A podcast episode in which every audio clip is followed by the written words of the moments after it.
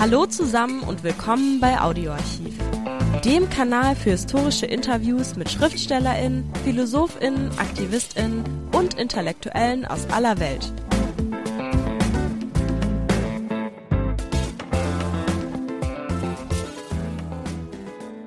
Hallo, vergangene Woche haben wir den ersten Teil des Gesprächs mit Fuad Rivka gesendet.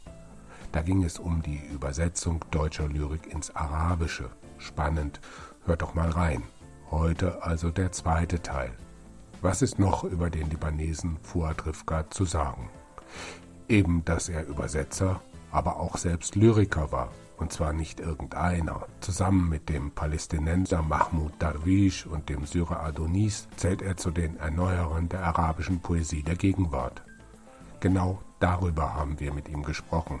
Was bedeuten Gedichte in dieser von politischer Gewalt, von Despotie und Zerfall gekennzeichneten arabischen Welt? Warum ist Gedichteschreiben in unserer zerrissenen Gegenwart so unglaublich wichtig? Ach übrigens, wer mal Gedichte von Fuad Rivka lesen möchte, einige seiner Bücher sind noch zu bekommen. Hinweise in den Shownotes.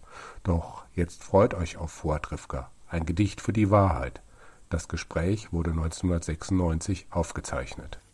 Ich möchte noch auf jeden Fall auf Ihre eigene lyrische Arbeit auch ein wenig zu sprechen kommen. Sie sagen, der Dichter muss sprechen. Sie übersetzen nicht nur, Sie sprechen ja auch. Und in deutscher Sprache sind bisher zwei Lyrikbände erschienen. Und man hat Ihre Lyrik als Metapoesie bezeichnet.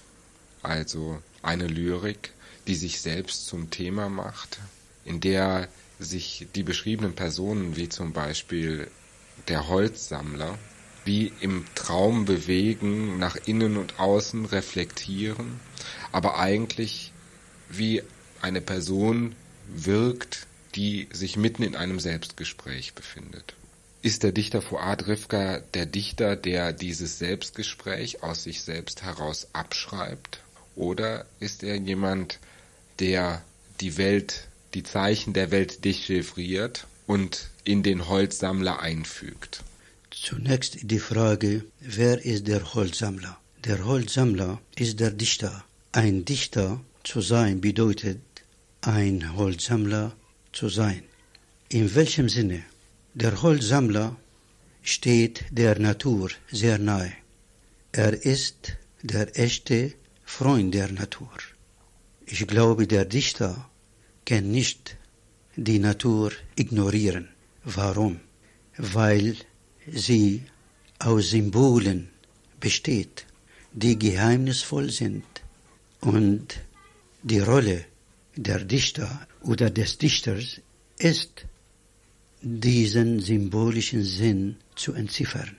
Das ist ein endloser Prozess, endloser Gang, aber das ist die dichterische Aufgabe. Außerdem ist der Dichter ein ich meine, der Holzsammler, ein einfacher Mensch. Seine Sprache ist einfach. Und meiner Meinung nach soll das, das Gedicht diese Bedingung erfüllen. Die Sprache des Gedichts soll einfach sein, so dass der Leser versteht, was er liest. Wenn ich vom Verstehen spreche, meine ich nur, dass der Leser irgendwie spüren muss, was der Dichter sagen will. Er muss, der Leser muss irgendwie eine Richtung gewinnen. Wohin? Auch der Holzsammler, weil er ein Freund der Natur ist, hat er immer Angst, dass die moderne Technik die Natur zerstört. Ähnlich ist der Dichter weil die Natur die Hauptquelle seiner Erfahrung ist, hat er auch Angst davor, dass die moderne Technik diese Quelle vertrocknet, zerstört. Deswegen finden Sie im Holzsammler viele Gedichte, die sich gegen die moderne Technik sich einsetzen. Diese Tendenz finden Sie, würden Sie viel mehr im zweiten Gedichtband finden, nämlich im Band Gedichte eines Indianers. Das ist die Zerstörung der Natur ist heutzutage nicht nur das Problem des Dichters, aber das Problem der Welt. Das ist jetzt ein Kulturproblem, ein Weltproblem. So, der Holzsammler ist der Dichter oder mein Traum, mein, mein, mein, mein Bild vom Sein der Dichtung. Zusammengefasst versuche ich im Holzsammler zu zeigen, und das ist nicht mit Absicht, sondern es ist so von Natur aus zu zeigen, dass ein Dichter zu sein bedeutet, tiefe Erlebnisse zu haben, diese Erlebnisse durch einfache Sprache ausgedrückt, Einfachheit mit Durchsichtigkeit, mit Tiefe, mit Klang, alle diese Elemente sind oder gehören wesentlich zum Sein des Gedichts. Das ist eine Sache, die mich daran erinnert, dass in der vorislamischen Zeit der Dichter, so sagt es Adonis in einem Vortrag einmal, der Sänger ist. Und das ist ja eine Poetik, die die arabischen Dichter der 60er Jahre aufgreifen, bearbeiten, verarbeiten, neu gestalten und die bis heute ein ganz wichtiges Element der Dichtung auch ist in der arabischen Welt. Sind Sie mehr ein Sänger als ein Schreiber? Das muss die anderen diese Frage beantworten. Nicht nur die Jahiliya-Leute das Gedicht als Gesang beschrieben haben, aber vor dem haben auch die Griechen die Dichtung so beschrieben. Den Griechen war der Dichter ein Sänger. Auch Rilke sagt, Gesang ist Dasein. Das bedeutet, die Dichtung ist wirklich die Fähigkeit, die tiefen Erlebnisse in einen Gesang, in einen Klang zu verwandeln.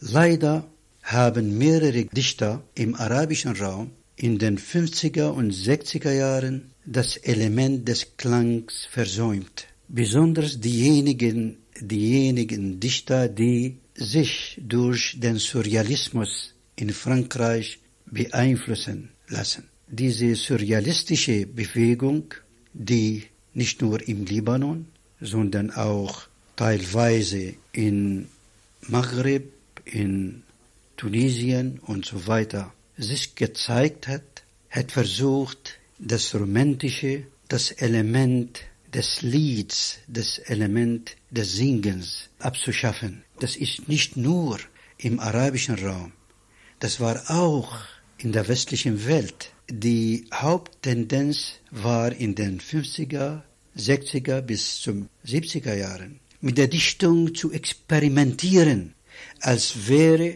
das Gedicht ein Labor oder das Gedicht schreiben ein Labor. Wenn es so klappt, dann gut. Wenn nicht, dann versuchen wir eine andere Form und eine andere Sprache mit Bewusstsein. Und das war wirklich und ist immer noch wirklich eine Zerstörung der Dichtung. Sicher müssen die Dichter neue Formen suchen, aber die neuen Formen müssen irgendwie von Natur aus, von sich selbst kommen und nicht nur und nicht mit Absicht experimentieren, als wäre die dichterische Erfahrung ein naturwissenschaftliches Erlebnis und man muss mit Bewusstsein mit dieser Form experimentieren. Wenn es nicht klappt, dann versuchen wir mit einem anderen. Was ich damit sagen möchte, ist Folgendes. Gleich geht's weiter mit dem Interview. Zuvor noch der kurze Hinweis. Liked uns, wenn es euch gefällt. Die dichterische Erfahrung, wenn sie wirklich echt ist, bringt mit sich selbst die Form. Die Form kann nie die Erfahrung vorherkommen, sondern die Erfahrung bringt mit sich die Form. Die Form ist die Oberfläche der Erfahrung das Kleid der Erfahrung. Und dieses Kleid ist nicht von der Erfahrung zu trennen.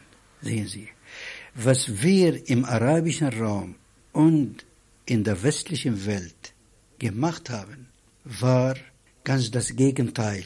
Wir haben total über die dichterische Erfahrung vergessen und beschäftigen, beschäftigten haben wir uns nur mit der Form. Deswegen ist die Dichtung heutzutage in eine Sackgasse geraten. Also gut, man entdeckt diese Form oder experimentiert mit der Form. Die Form ist gefunden. Was würde es nutzen, wenn wir nur eine Form haben, ohne eine menschliche Erfahrung, ein menschliches Erlebnis? Heutzutage bin ich froh zu spüren, dass manche Dichter schon angefangen zu fühlen, dass die Dichtung hauptsächlich eine menschliche Erfahrung ist, die die menschliche Welt ausdrückt und bereichert und nicht mehr Spiel mit den Formen. Das Gleiche ist auch mit der Philosophie passiert. Die Philosophen haben sich in der letzten Zeit mit der Frage, wie kann man wissen, denn was war das Ergebnis? Das Ergebnis war die Sprachphilosophie und Strukturphilosophie und so weiter und so noch. Die Philosophen haben die Frage vergessen, was können wir kennen? Die Frage der Wahrheit wurde beiseite gestellt. Man hat sich dann nur mit der Frage, wie kann man die Wahrheit wissen? Aber was ist die Wahrheit? Diese Frage wurde total beiseite auch gestellt. In der Dichtung haben wir auch etwas Ähnliches gemacht, wie man sich am besten ausdrücken kann, aber gleichzeitig haben wir vergessen, welche Erfahrung, was soll und muss der Dichter ausdrücken. In der letzten Zeit haben wir irgendwie eine Art von Kehre zu der Frage, die sich mit dem Leben des Menschen befasst. Und das ist großartig und das ist ein gutes Zeichen. Die nächste Frage, die ich habe, die bezieht sich ein bisschen darauf, aber nach dem, was Sie gesagt haben, müsste ich sie etwas anders stellen. Mhm. Die Durchdringung und die Entzifferung der Wahrheit ist das nicht in der arabischen Welt derzeit immer schwieriger? Ist eigentlich nicht das, was westliche Philosophen als die Unübersichtlichkeit bezeichnen, nicht in vollem Maße in die arabische Welt genauso eingezogen, wie sie im Westen ist? Und das berechtigt sie dann zu dieser positiven Einstellung, zu dieser Hoffnung. Ich glaube, die Rolle der Dichtung ist die Wahrheit in der Geschichte der Menschen zu stiften. Was ich sage, ist nicht neu. Heidegger hat das gesagt, Hölderlin hat auch das gesagt. Nun ist die Frage, wie weit ist es und wie äh, ist es möglich, diese Wahrheit im arabischen Raum zu etablieren. Meiner Meinung nach ist, dass die Stiftung der Wahrheit durch die Dichtung viel schwieriger in der westlichen Welt ist als im Orient. Warum? Weil die Technologie in der westlichen Welt ist der Hauptgrund, auf dem die Gegenwart etabliert ist. Und es ist am schwierigsten, die Wand der Technologie durch die Dichtung jetzt durchzudringen. Bei uns ist die Technik nicht so hoch entwickelt, deswegen sind wir der Natur näher, der Spontaneität näher und so ist es einfacher, die Wahrheit dort zu erleben als in der westlichen Welt. Für mich klingt das so, als würden zitiert werden klassische arabische mystische Dichtung, die von dieser Erfahrung und der Unmittelbarkeit gelebt hat und lebt wenn man sie heute noch liest. Aber gleichzeitig gibt es ja in der arabischen Welt Leute, die diese Tradition völlig ablehnen und sich auf Ibn Tamir oder andere arabische Philosophen, die ja genauso präsent sind, beziehen. Und dieser Streit scheint jetzt ausgefochten zu werden, zum wiederholten Mal ausgefochten zu werden. Und ich frage mich, wie kann man oder wie können Sie dann trotzdem noch sagen, dass das eine leichtere Erfahrung ist als die im Westen? Ich habe schon auf den Grund hingewiesen, dass heutzutage in der arabischen Welt einen Streit gibt zwischen der Tradition und der modernen Zeit, ist ganz normal. Das passiert überall. Das ist die dialektische Bewegung der Geschichte. Um eine bestimmte Kultur ändern zu können, muss man die Wurzeln der Kultur kritisieren. Und das müssen wir immer machen. Es gibt keine Kultur, die heilig ist. Wir müssen immer die Wurzeln unserer Kultur überprüfen, kritisieren und nur die grünen Elemente drin behalten. Die leblosen Zweige müssen wir abschaffen. Wenn wir wirklich die Wahrheit zu stiften versuchen, dann müssen wir das tun. Es gibt keinen Widerspruch zwischen diesem Versuch und dem Versuch, unsere Kultur dauerhaft zu prüfen und kritisieren. Und das können wir nicht nur die Dichtung, durch die Dichtung, sondern durch andere Arten und Weise machen. Und jetzt ist die Frage, ob wir wirklich wie manche behaupten, auf sogar auf die Wurzeln unserer Kultur verzichten oder nicht. Es gibt einige, die Extremisten sind oder Extremist sind, die glauben, wir müssen nicht mit der Vergangenheit, mit der Geschichte, mit der Tradition, wir wollen nicht damit was haben. Wir wollen ganz neue Kultur schaffen. Aber das ist nur ein Traum. Das kann nie verwirklicht werden. Nur innerhalb einer bestimmten Kultur können wir, kann man gegen diese Kultur sich einsetzen. Nietzsche zum Beispiel hat versucht, die ganze christliche Kultur umzudrehen, aber innerhalb seiner christlichen Kultur hat das gemacht. Marx hat versucht, einen neuen Anfang in der Geschichte der Menschlichkeit, der Menschen zu machen, aber nur innerhalb der Kultur, wo ich aufgewachsen ist. Auch müssen wir in der arabischen Welt eine neue Kultur schaffen, aber das können wir nur, wenn wir wirklich ganz objektiv die Wurzeln unserer Kultur überprüfen, wenn wir nur die grünen Wurzeln unserer Kultur behalten. Anders gesagt, wir können revolutionär werden nur innerhalb unserer eigenen Kultur. Man kann nie sich selbst total seiner eigenen Kultur sozusagen sich davon reinigen.